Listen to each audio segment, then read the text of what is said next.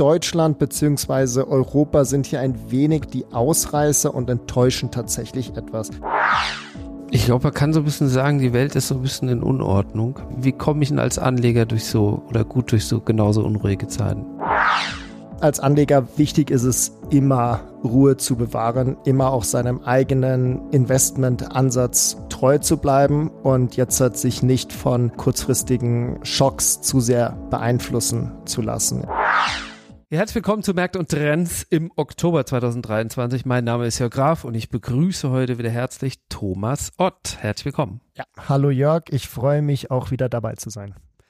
Ja, die Lage in Israel, Konjunktur und Zinssorgen prägen das aktuelle Marktgeschehen geopolitische, ich muss sie so nennen, Risiken sind wohl derzeit der Hauptrisikotreiber. Die geopolitischen Spannungen sind mit der Krise im Nahen Osten zwischen Palästina und Israel wieder aufgeflammt. Im Moment gibt es nicht unbedingt vielversprechende Initiativen zur Beendigung des Krieges und das Risiko einer weiteren Eskalation bleibt sicherlich bestehen. Dennoch sehen wir weiterhin eine starke Wachstumsdynamik, insbesondere in den USA. Über die und andere Themen wollen wir heute sprechen.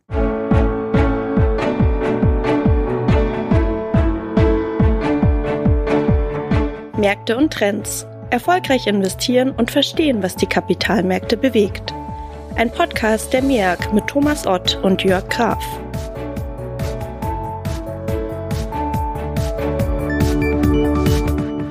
Ja, China hat mit dem positiven Bruttoinlandsprodukt im dritten Quartal überrascht.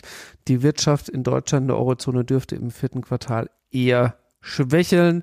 Darauf deuten die jüngsten Stimmungsindikatoren hin und wir haben, glaube ich, jetzt das Programm, Industriestandortprogramm vom Herrn Habeck gesehen, was so ein bisschen gegensteuern soll gegen die Schwäche in Deutschland. Also Europa eher schwach, USA in 2024 wahrscheinlich wieder stark. Was sind denn die Konsequenzen für den Markt?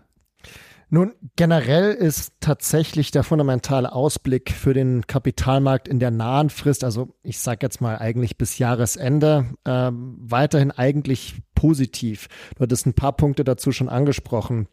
Und es gibt halt einfach wirklich Punkte, die man betrachten sollte. Zum einen ähm, haben wir wirklich zuletzt mal wieder eine positive Überraschung aus China gesehen zum Wachstum. Ähm, und China wird dieses Jahr vermutlich dann doch auch die Wachstumsziele von fünf Prozent erreichen. Das war lange Zeit tatsächlich dann eher unsicher und in der Schwebe, ob wir vielleicht erstmals unter die fünf Prozent fallen würden.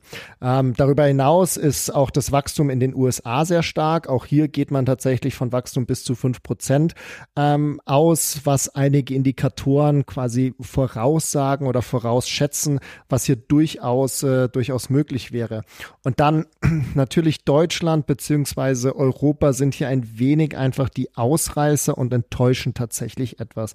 Das haben wir dann auch in den Stimmungsindikatoren zum Beispiel gestern gesehen, als hier wirklich diese PMIs, also diese Umfragen wirklich eher auf der schwachen Seite reingekommen sind. Ähm, hierzu will ich trotzdem aber vielleicht auch ein bisschen Wort der Hoffnung eigentlich sagen, denn die Erwartungen sind jetzt tatsächlich sehr negativ. Also eigentlich, dass man sagen kann, recht viel negativer können sie gar nicht mehr werden und stabilisieren sich jetzt halt eher hier mal auf diesem Niveau. Ähm, wenn ich mir dann zum Beispiel dazu noch die Entwicklung in China anschaue, dann will ich aktuell aber auch einfach nicht ausschließen, dass die Wirtschaft in Europa und auch in Deutschland da noch langsam tatsächlich auch wieder an Fahrt gewinnen kann und hier einfach auch diese Ausblicke dann tatsächlich auch wieder positiver werden. Darum Lange Rede kurz, fundamental ist der Ausblick für die Wirtschaft und auch für den Kapitalmarkt eigentlich positiv. Glaube ich nicht. Nein, also die, die Geschichte heißt ja immer, China ganz gut, Deutschland eigentlich auch ganz gut. Also vielleicht die Hoffnung ist quasi, dass Deutschland so ein bisschen mitgezogen wird in dem Fall dann, oder? Na, natürlich. Also Deutschland, Europa ist natürlich eine sehr stark exportgetriebene ähm, Wirtschaft und wir sind davon abhängig, wie das globale Wirtschaftswachstum einfach ist. Und natürlich, wenn ich jetzt halt nur Deutschland anschaue, zum Beispiel allein für den Automobilmarkt, wenn wir ein schwaches China haben, dann werden, ich sage jetzt mal ganz einfach gesprochen, weniger Autos auch in China nachgefragt. Davon profit oder darunter leidet dann zum Beispiel die deutsche Exportwirtschaft. Auf der Gegenseite, wenn wir jetzt eine Stabilisierung, einen Aufschwung in China sehen, dann sollte davon auch die deutsche Wirtschaft profitieren. Hm.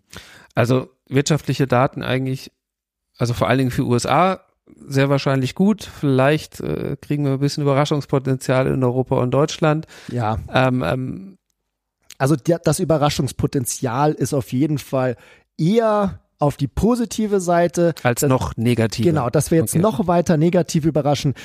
Das wird jetzt tatsächlich auf den aktuellen Niveaus einfach schwer. Okay, ich hatte am Anfang schon gesagt, Geopolitik bestimmt die Börsen, glaube ich, im Moment. Oder also was treibt im Moment? Also lässt sich ja nicht von der Hand weisen, dass Geopolitik jetzt ein Einflussfaktor ist, ne? Sprichwort Ölpreise und dergleichen Einfluss auf die Wirtschaft. Was wird da überwiegen jetzt über die, die Also ich denke, aktuell ist es tatsächlich wirklich auch mehr das geopolitische Risiko, das den Markt hier treibt und einfach das benötigt zusätzliche Risikoprämien, die einfach dementsprechend eingepreist werden. Und höhere Risikoprämien heißt erst einmal schwächere Kurse.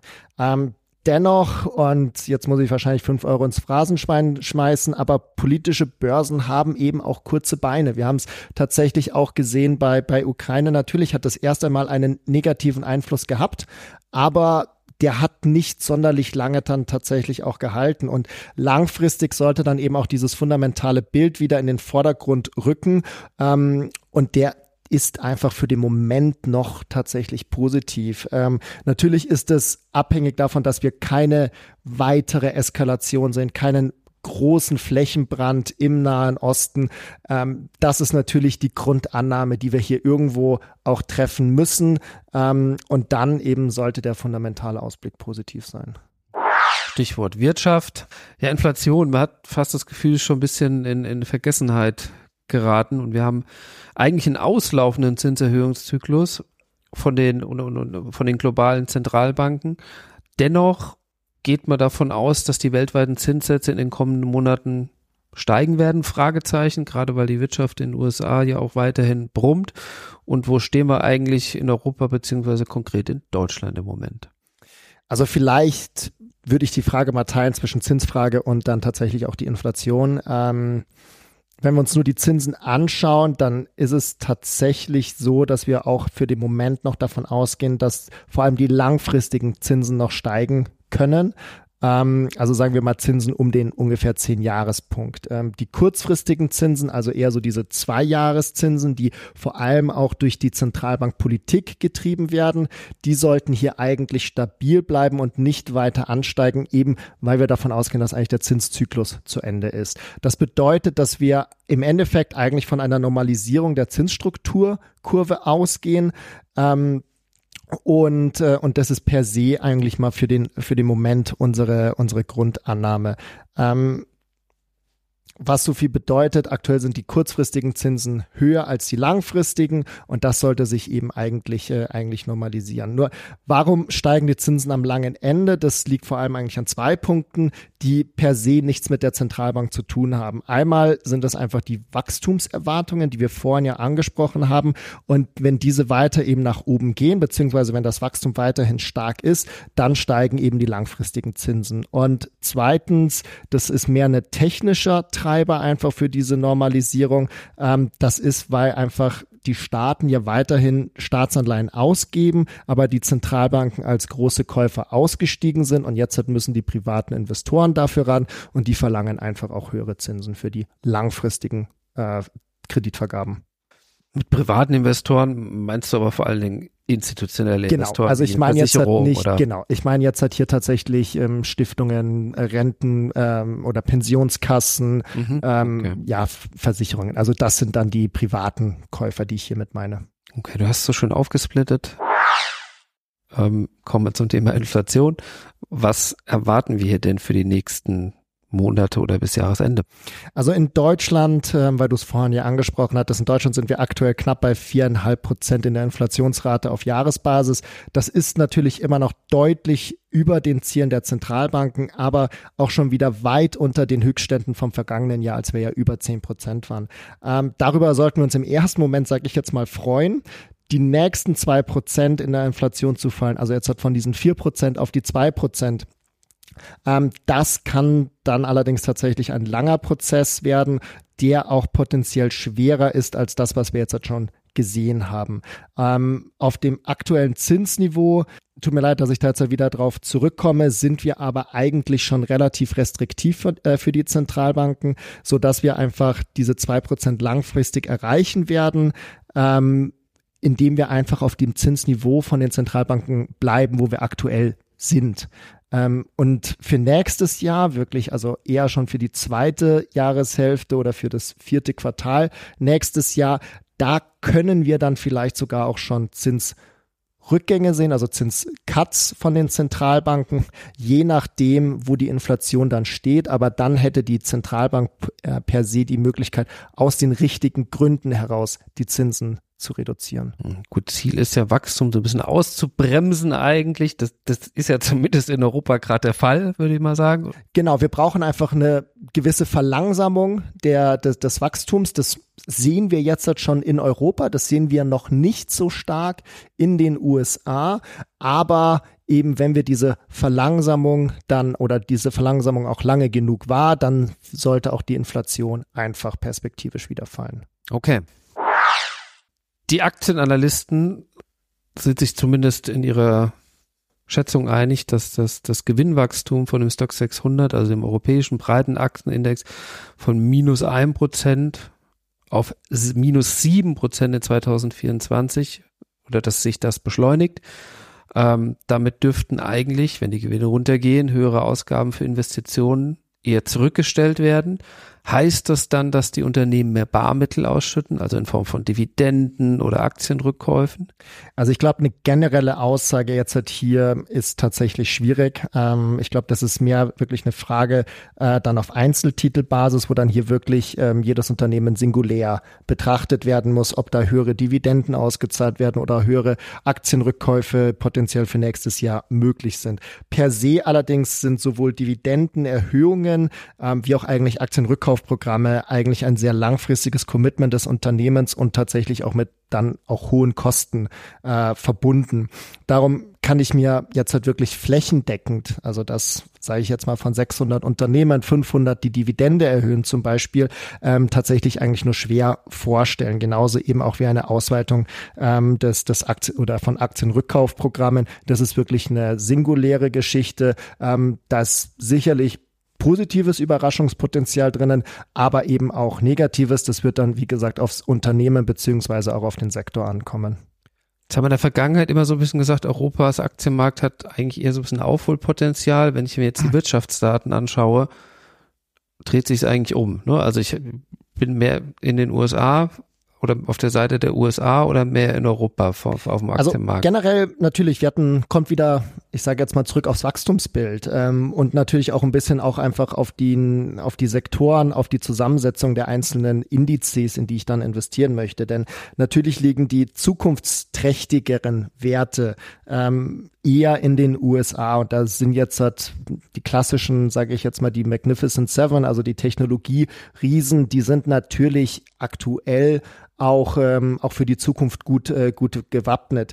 Trotzdem pauschalisieren, dass man jetzt halt nur in die USA investieren sollte, will ich jetzt halt hier, ähm, hier tatsächlich nicht, weil wir auch Potenzial in, äh, in Europa sehen und es hier auch einfach interessante Sektoren gibt, die man sich anschauen sollte, wie jetzt zum Beispiel einfach den Banken- oder den Versicherungsmarkt, der hier in Europa durchaus auch ausgeprägt ist, ähm, weil zum Beispiel in Europa natürlich auch Banken, Versicherungen von den hohen Zinsen, von den hohen Margen natürlich auch profitieren können. Und von daher, natürlich gibt es Ecken in den USA, die attraktiver sind, aber es gibt auch attraktive Möglichkeiten zu investieren in, in Europa. Und ich glaube, das macht einfach dann auch ein, ein, gesundes Portfolio aus, aktives Management, wo man dann auch einfach mal von einem Land ins, ins andere Land wechselt oder auch einfach dann die Sektoren aktiv spielen kann. Ich glaube, man kann so ein bisschen sagen, die Welt ist so ein bisschen in Unordnung. Wie, weil du, du hast gerade erwähnt mit dem aktiven Management, ich sag, wie komme ich denn als Anleger durch so oder gut durch so genauso unruhige Zeiten? Also natürlich als, als Anleger wichtig ist es immer Ruhe zu bewahren, immer auch seinem eigenen Investmentansatz treu zu bleiben und jetzt hat sich nicht von äh, kurzfristigen Volatilitäten und kurzfristigen ähm, Schocks zu sehr beeinflussen zu lassen. Ja. Ähm, am Ende des Tages für Investoren ist es wirklich immer wichtig, langfristig im Kapitalmarkt zu bleiben. Ähm, dann hat man natürlich mal schlechte Jahre dabei, aber vor allem dieses langfristige Investieren investiert bleiben, ist hier wichtig und aktives Management kommt natürlich vor allem in solchen unsicheren Zeiten oder in solchen volatilen Zeiten, wie wir es aktuell oder die letzten Jahre gesehen haben, da ist dann natürlich äh, für aktives Management wirklich ähm, sehr viel Potenzial einfach da, um hier dann auch wirklich die, die besten Erträge ähm, erwirtschaften zu können. Wenn ich als Privatanleger, wenn das, wenn mein Investmentansatz ist, ich kaufe mir einen aktiven Fonds und, und dann heißt das aber letzten Endes auch eher, nicht jetzt in so Zeiten zu verkaufen, sondern drin zu bleiben. Du, du hast es erwähnt, ne? Ukraine war mal ein kurzer Schock, dann ging es aber wieder deutlich bergauf. Jetzt haben wir den Nahen Osten, das schockt natürlich jetzt auch erstmal, aber äh, letzten Endes auf die lange Sicht ähm, genau. erholen und sich die Märkte. Vor Ukraine hatten wir Corona, da ist auch erstmal alles runtergegangen, aber dann hat sich auch wieder alles erholt. Also ja, wir haben unsichere Zeiten, aber wie gesagt, da sind dann natürlich Investmentlösungen ähm, eine super Möglichkeit, auch einfach dann langfristig investiert zu bleiben. Kommen wir zu den Anleihen. Du hast am Eingang oder eingangs schon mal so ein bisschen erwähnt, die Renditen von, von 30-jährigen Staatsanleihen oder von länger laufenden Anleihen steigen und waren jetzt, ich glaube, über fünf Prozent und haben wieder das Niveau von 2000, Sommer 2022 überstiegen und damit auch die zweijährigen Anleihen. Heißt, die Märkte gehen eigentlich davon aus, dass die Leitzinsen jetzt erstmal, zumindest solange die, die, die Wirtschaft in den USA so stark ist, längerfristig hoch bleiben. Genau, ich hatte es ja langfristig eigentlich schon erwähnt, aber klar, der, das Wachstum ist gut. Ähm, wir gehen darum auch davon aus, dass wir zumindest in diesem Jahr keine Zinssenkungen sehen werden in den USA. Nächstes Jahr ist das potenziell möglich, je nachdem, wie sich die Wirtschaft entwickelt, je nachdem, wie sich die Inflation entwickelt, aber per se im nächsten Jahr, zweites Halbjahr, viertes Quartal vielleicht so in dieser Richtung sind durchaus Zinssenkungen in den USA möglich, aber bis dahin sollten die Zinsen eigentlich noch, äh, noch hoch bleiben. Ähm, du hast es angesprochen, ja, die 30-jährigen Staatsanleihen sind jetzt quasi wieder auf dem Niveau der Zweijährigen, das ist einfach diese Normalisierung, das ist auch richtig, das ist auch gut und das ist aber auch natürlich ein bisschen getrieben einfach durch positives Wachstum in den, ähm, in den USA. Die Wachstumserwartungen bleiben hier hoch und dann sehen wir auch einfach eine Normalisierung der, äh, der Zinsstrukturkurve. Und so eine Art, was wir jetzt halt gerade eben sehen, dass wir einfach diese Normalisierung sehen aufgrund von Wachstumsüberraschungen, die positiv sind, das ist per se auch gut für den Kapitalmarkt, weil dann ist es wachstumsgetrieben und Wachstum ist eigentlich ein gutes Umfeld für den Finanzmarkt. Lohnt sich ein Rentenfonds jetzt wieder? Natürlich hat ein Rentenfonds hier sehr attraktive Renditen, die man sich langfristig ähm, sichern kann. Aber trotzdem möchte ich hier auch mehr oder nochmal sagen, ein generelles Investment, einfach zu sagen, ja, Rentenfonds sind jetzt das Beste, kann man in dem Sinne nicht treffen. Das hängt dann immer von dem jeweiligen Investor ab. Das hängt von der Lebenssituation ab. Ähm, und das muss man einfach dann individuell betrachten. Aber für uns, und ich glaube, das habe ich jetzt halt schon äh, die letzten Male auch gesagt, sind einfach wirklich die langfristigen Zinsen sehr attraktiv, auch im, in unseren Produkten. Und da haben wir natürlich auch eine große Allokation dann im Rentenmarkt oder im festverzinslichen Wertpapiermarkt. Und wenn die Zinsen wieder fallen, gibt es ja Kursgewinne. Ganz genau. Okay. Und wenn sie nicht fallen, dann habe ich vier, fünf, sechs Prozent jährliche Habe ich den Coupon, die Rendite, ne? genau. was ja auch attraktiv ist. Gut, dann sind wir eigentlich schon wieder durch für dieses Mal. Ähm, wir haben es gehört. Ähm, für mich das Wichtigste, was ich heute hier rausziehe, ist wahrscheinlich, äh, politische Börsen haben kurze Beine, auch wenn es vielleicht der Situation nicht gerecht wird, diese Aussage. Aber dennoch ist es natürlich wichtig, sich auch in unruhigen Zeiten ruhig zu verhalten, seinem Investment treu zu bleiben und da auch weiter nach vorne zu blicken, denn äh, auch mit äh, diversen Risiken, die wir da sehen, wird die Welt morgen nicht untergehen. In diesem Sinne, Thomas, vielen Dank wieder für die tiefen Einblicke. Danke dir fürs Gespräch. Und wenn Sie uns weiterempfehlen möchten, tun Sie das, abonnieren Sie uns gerne, geben Sie uns auch gerne Feedback unter info@meag.com. Wir freuen uns über jedes Feedback und viele Grüße aus München. Der Märkte und Trends Podcast der MEAG Munich Ergo Kapitalanlage Gesellschaft MBH dient Informations- und Marketingzwecken. Rechtliche Hinweise und weitere Informationen erhalten Sie in der Beschreibung des Podcasts oder im Internet unter www.meag.com.